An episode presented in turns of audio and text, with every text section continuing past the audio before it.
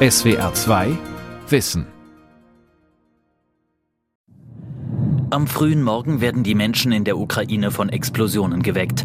Kharkiv im Osten, die Hauptstadt Kiew, Odessa im Süden. ARD Tagesschau, 24. Februar 2022.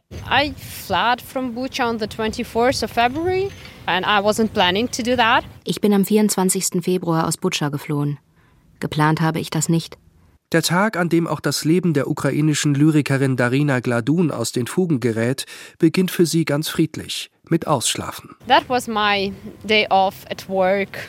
Ich habe an einer Schule gearbeitet. Donnerstag war mein freier Tag. So habe ich den Beginn des Krieges verschlafen.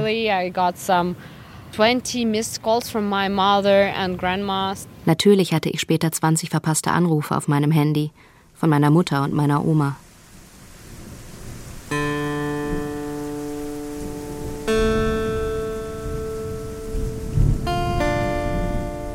Ukrainische Autoren und der Krieg.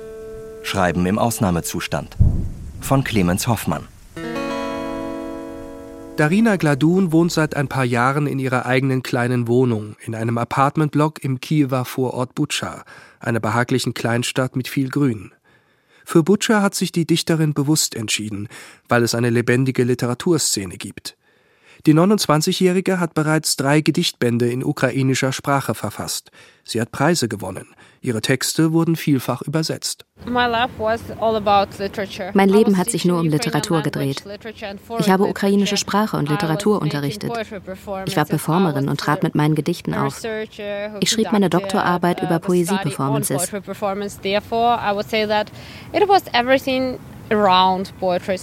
Alles drehte sich irgendwie um Lyrik.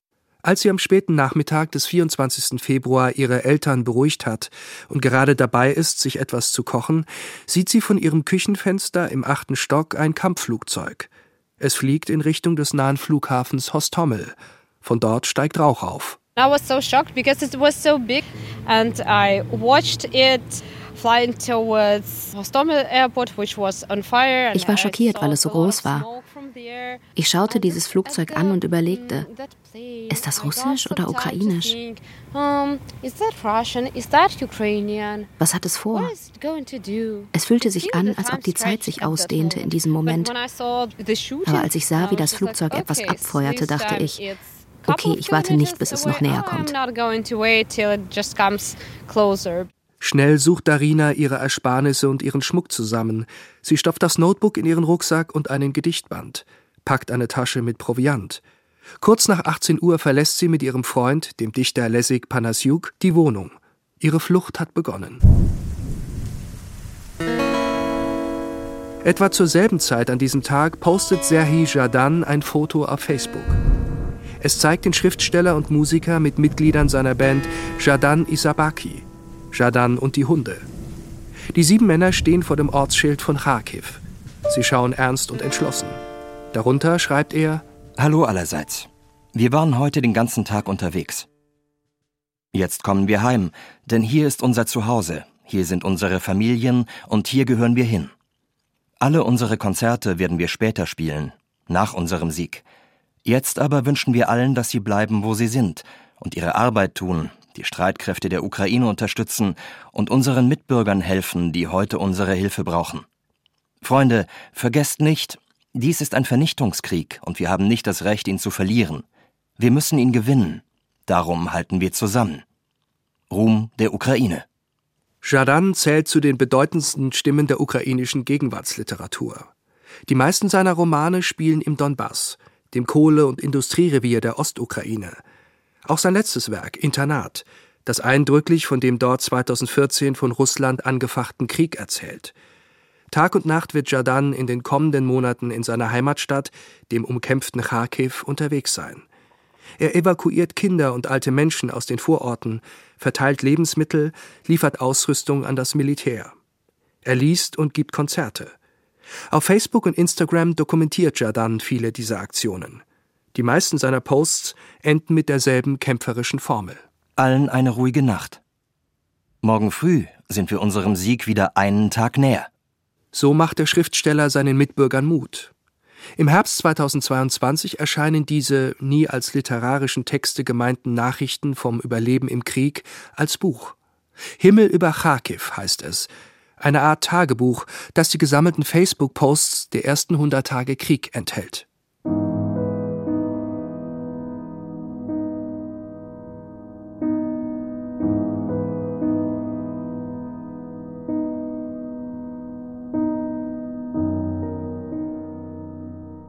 Am Nachmittag des 23. Februar 2022, wenige Stunden vor dem Beginn der russischen Invasion, sitzt Oksana Sabuschko in einem Flugzeug von Kiew nach Warschau. Die 62-Jährige ist eine der streitbarsten Intellektuellen der Ukraine. Seit Mitte der 1980er Jahre veröffentlicht sie Lyrik, Erzählungen und politisch-philosophische Texte. International bekannt wurde sie mit ihren feministischen Feldstudien über ukrainischen Sex. In Polen wird Sabuschko zu einer zweitägigen Lesetour erwartet.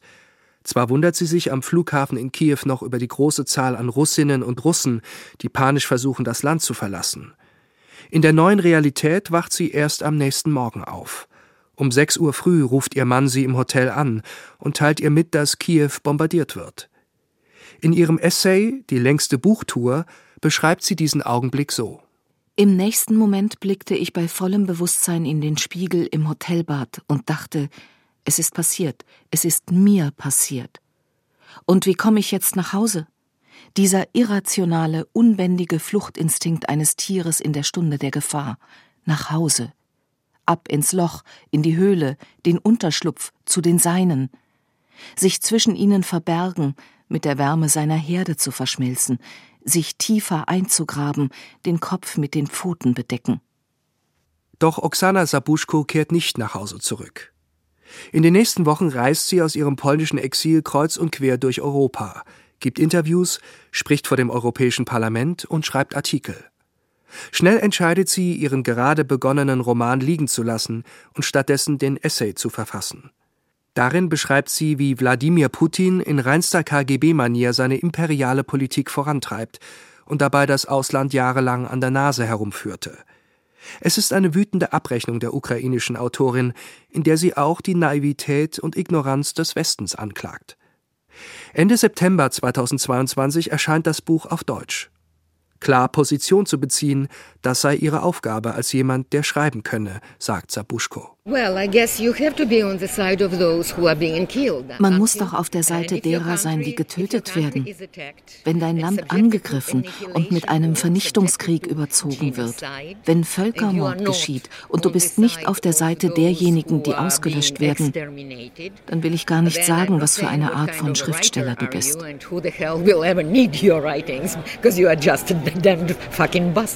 Niemand zur Hölle braucht dein Schreiben denn dann bist du einfach nur ein verfluchter Bastard.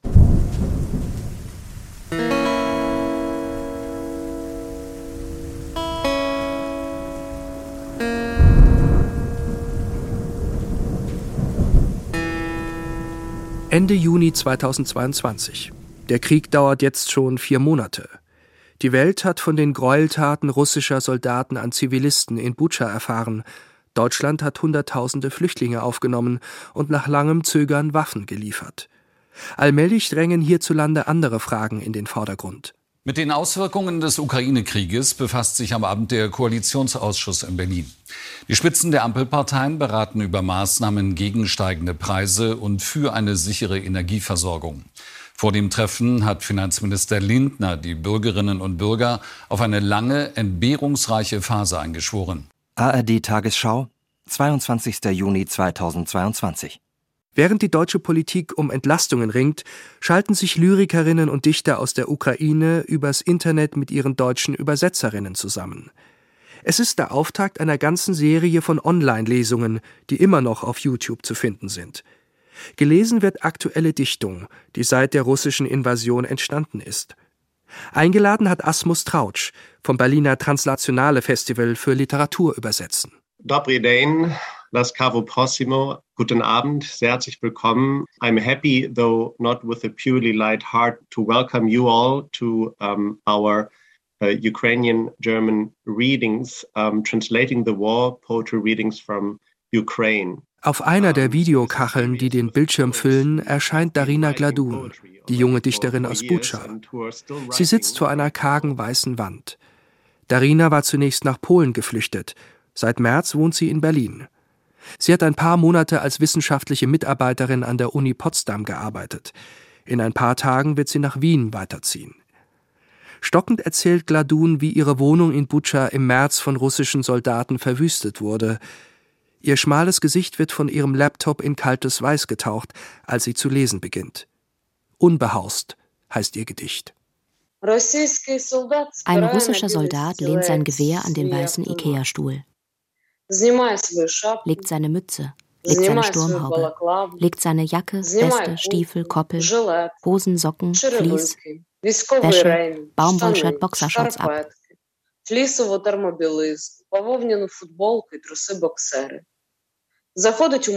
Der russische Soldat geht in mein Bad tritt unter meine Regendusche, drückt Duschgel auf den Waschschwamm und duscht sich, massiert mein medizinisches Shampoo in sein Haar ein, das verleiht dem Haar des Soldaten Länge und gesunde Spitzen.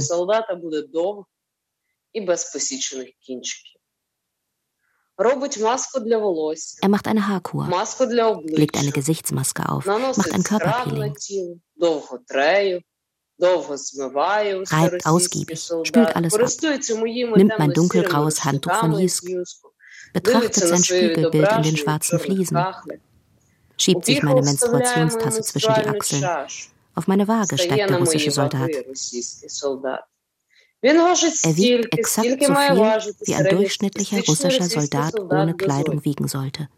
Er legt meine Unterwäsche, meine Strumpfhosen, mein Body, meine warmen Socken mit den Fuchsschnauzen, mit den putzigen Corgis, mit der Ananas, mit den Hirschen, mein schwarzes Kleid mit den kleinen weißen Punkten, mein Blazer, meinen neuen elfenbeinfarbenen Mantel aus Schottlandwolle, meinen Schal, meine Mütze, meine Handschuhe an, schlüpft in meine Stiefel, salbt seine Lippen mit meiner Pomade.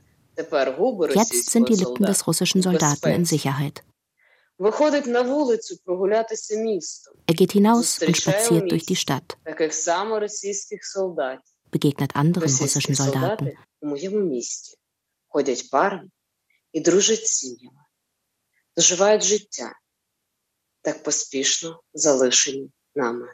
Die russischen Soldaten in meiner Stadt sind zu zweit unterwegs und als Familien befreundet. Sie leben das Leben zu Ende, das wir so überstürzt verlassen haben. Zwei Stunden dauert die Online-Lesung. Das Zuhören kostet Kraft. So bedrückend sind die Texte in ihrer Unmittelbarkeit, die geprägt ist vom Schock und den traumatischen Erfahrungen der ersten Kriegstage und Wochen. Danach gibt es eine kurze Fragerunde. Darina Gladun soll sagen, wie sich ihre jüngsten Arbeiten von ihrem restlichen Werk unterscheiden.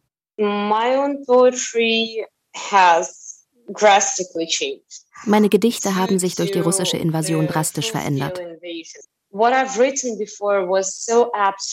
Was ich vorher geschrieben habe, war so abstrakt, fast unberührbar. Die Menschen, die wir verlieren, sind aber keine Geister, keine Schatten. Sie sind nicht unbekannt. Wir kennen ihre Namen, wir können sie zählen. Diese Realität ist mit Händen zu greifen. Darum hat der Krieg den innersten Kern meines Schreibens verändert the very core of how I write. Aber wie schreibt sie konkret in diesen Monaten, in denen sie kaum einmal zur Ruhe kommt? Darina hat für sich das Konzept des Co-Writing entdeckt, zusammen mit ihrem Freund und Dichterkollegen Lessig Panasiuk, der die Ukraine nicht verlassen darf, weil er im wehrfähigen Alter ist. Uh, Die meisten Gedichte habe ich seit April mit Lessig gemeinsam geschrieben. Ich habe mich in der Zeit isoliert gefühlt. Gemeinsam an Gedichten arbeiten ist ein Weg, miteinander zu kommunizieren. Gerade wo er in der Ukraine lebt und ich im Ausland. So we just were writing uh, wir schreiben unsere Gedichte im Facebook Messenger und dann stellen wir sie online. Lessig Panasiuk lebt inzwischen in Chmelnytsky, im Südwesten des Landes. Der 31-Jährige hat nur ein paar Stunden am Tag Strom, aber ein kurzer Zoom-Call kommt doch irgendwie zustande. Schon vor dem Krieg haben Lessig und Darina gemeinsam experimentelle Gedichte geschrieben. auch Skripte für Performances. Nun hat sich der kreative Prozess auf Messenger-Dienste verlagert. Uh, Uns ist klar geworden, dass wir für unsere Gedichte ständig auf der Suche nach einer neuen Sprache sind. Und es ist einfacher, neue Worte gemeinsam zu finden. Außerdem ist es eine Art von Dialog zwischen uns, weil wir uns ja nicht treffen können. So wird das Internet in diesem Krieg auch zum Medium und Katalysator für aktuelle literarische Produktionen, so wie das bei Musik schon länger funktioniert.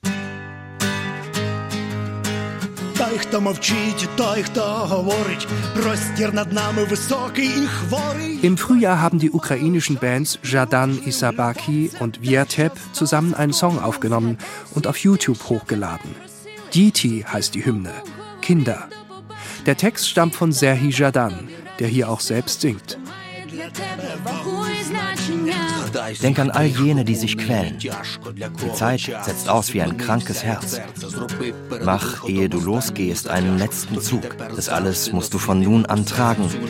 Die Wut des Winters, die Flüsse im März, das alte Gebot, ein Mensch zu bleiben. Wir werden all das nie vergessen. Wir leben für die Ukraine weiter. Es bleibt von der Nacht der dunkle Himmel. Der Krieg geht weiter, die Kinder wachsen. Und du gibst ihnen Liebe. Denn außer dir wird sie keiner hier lieben. Der Liedtext aus Serhii Jadans Feder bleibt eine Ausnahme. Literarisch schreiben im Krieg? Dafür sei keine Zeit, findet Jadan, solange Russland die Auslöschung der Ukraine vorantreibe. Aber auftreten, lesen, singen, das kann er.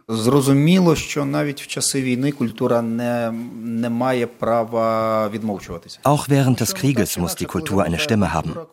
Wenn die Dichter schweigen, bedeutet das, dass die Angst gewonnen hat. Sprache ist die Überwindung der Unsicherheit, die Überwindung der Angst. Und darum trommelt Jadan weiter auf allen Kanälen, um Hilfe für die ukrainischen Streitkräfte zu organisieren. Am 4. August postet er ein Foto auf Instagram, das ihn mit einer jungen Frau vor einem beigen Peugeot zeigt, der vor einem Kiewer Einkaufszentrum geparkt ist. Es ist der Auftakt zu einer ungewöhnlichen Challenge. Jadan schreibt: Heute haben wir begonnen, 100 Autos für die Armee zu sammeln. Das erste ist schon bei uns. Genia Orisco aus Kiew hat mir geschrieben, sie hätte einen Peugeot und wollte ihn den Streitkräften schenken. Natürlich kein Geländewagen, aber dafür von ganzem Herzen, schreibt sie. Nun, wir werden dafür sorgen, dass das Auto in gute Hände und an den richtigen Ort kommt. Unsere Armee ist unbesiegbar, weil sie vom Volk unterstützt wird. Der Sieg wird unser sein. Danke an alle, die mitmachen. Und es machen viele mit. Schließlich folgen Jardan im Netz über 170.000 Menschen. Unzählige überweisen Geld, einige spenden sogar Fahrzeuge. Jardan setzt auch einen Teil seiner Gagen ein, die er mit Auftritten seiner Band in Polen und Deutschland verdient.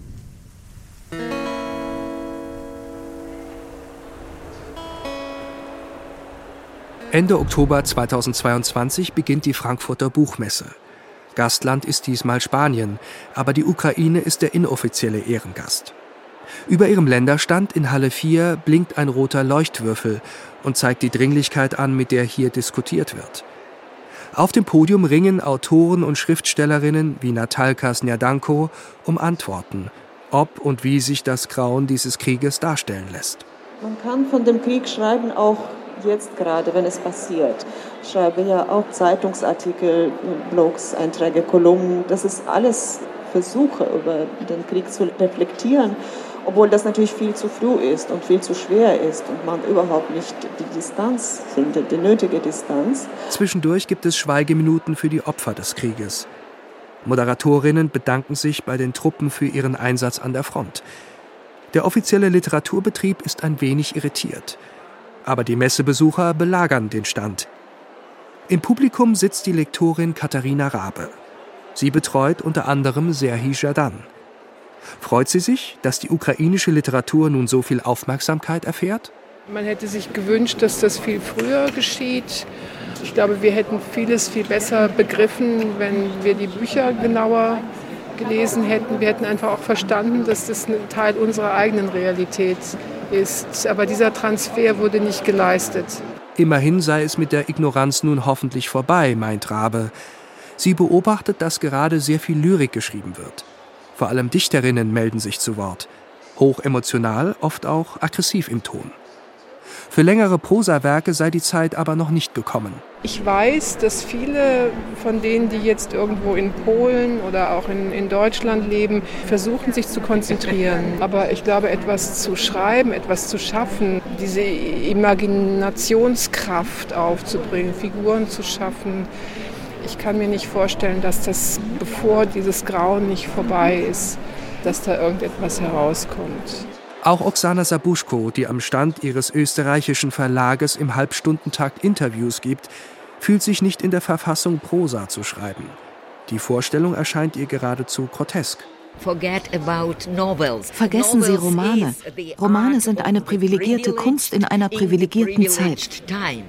Einen Roman zu schreiben, ist wie ein Haus zu bauen. Man baut kein Haus, wenn Bomben fallen. Neue Literatur aus der Ukraine kann gerade nur im Ausland erscheinen. Viele ukrainische Verlage sind geschlossen oder operieren aus dem Exil. Aktuelle Texte sind aber trotzdem zugänglich, zumindest solange das Internet funktioniert. Oksana Sabuschko, die zornige Grande Dame der ukrainischen Literatur, scrollt durch ihre Social-Media-Kanäle. Man findet einfach alles. Kurze philosophische Essays, tiefe historische Grübeleien, persönliche Notizen im Tagebuchstil, Blog-Einträge.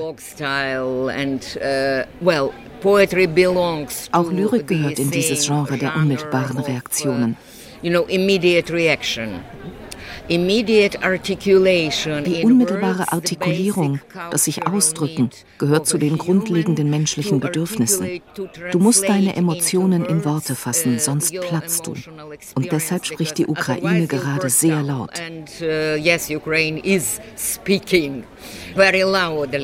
Wir ehren den ukrainischen Schriftsteller und Musiker für sein herausragendes künstlerisches Werk sowie für seine humanitäre Haltung, mit der er sich den Menschen im Krieg zuwendet und ihnen unter Einsatz seines Lebens hilft. Zum Abschluss der Buchmesse bekommt Serhi Jadan den Friedenspreis des deutschen Buchhandels verliehen. Seine Dankesrede widmet er ganz der Kraft der Sprache und erklärt, warum die Dichterinnen und Dichter nicht verstummen dürfen. Solange wir unsere Sprache haben, solange haben wir immerhin die vage Chance, uns erklären, unsere Wahrheit sagen unsere Erinnerung ordnen zu können. Deswegen sprechen wir und hören nicht auf. Die Stimme gibt der Wahrheit eine Chance. Und es ist wichtig, diese Chance zu nutzen. Vielleicht ist das überhaupt das Wichtigste, was uns allen passieren kann. Vielen Dank. Mit Poesie lasse sich kein Krieg gewinnen, sagt Serhi Jadan. Aber Schriftsteller können Zeugnis ablegen. Sie können den Krieg dokumentieren und reflektieren. Er hat es schon einmal getan. In seinem bereits 2018 auf Deutsch erschienenen Roman Internat hat Jadan den 2014 begonnenen Krieg in der Ostukraine verarbeitet. Der Lehrer Pascha holt darin seinen Neffen aus dem Internat am anderen Ende der Stadt und muss sich dafür in die Kriegszone begeben, in der sich Separatisten, Milizionäre und ukrainische Soldaten gegenseitig in Schach halten. Der Nebel hat sich ganz aufgelöst. Und über der Stadt hängt ein runder Mond in der Farbe vertrockneten Käses, von unten rot angeleuchtet, als hätte man ihn in warmes Blut getunkt. Der Himmel ist total leer. Kein Stern, keine Bewegung, nur die geisterhafte Beleuchtung des Vollmonds über diesem Tal des Todes, das sie von Anfang bis Ende durchqueren müssen. In der Ferne, hinter den Bahngleisen, lodert eine hohe weiße Flamme. An einer anderen Stelle schwelt zusammengefallener Rauch. Überall in der Stadt ertönt das geschäftige Knattern der Maschinengewehre. Und insgesamt ist in der Stadt Bewegung zu spüren, als würden dort in den kaputten Straßen unsichtbare Menschenmassen im Mondlicht umherrennen, auf der Suche nach Wärme und Essen. Von hier aus kann man sie nicht sehen, aber gut hören. Davon wird einem noch schauriger zumute. Steigen wir hinunter? fragt Pascha eher sich selbst. Der Junge nickt kaum erkennbar, rührt sich aber weiter nicht von der Stelle. Dann nimmt ihn Pascha fest an der Hand, so fest wie er nur kann. Der Junge klammert sich an ihn, an seine toten Finger, wie an das einzig Vertrauenswürdige in diesem Leben, und sie machen sich auf den Weg.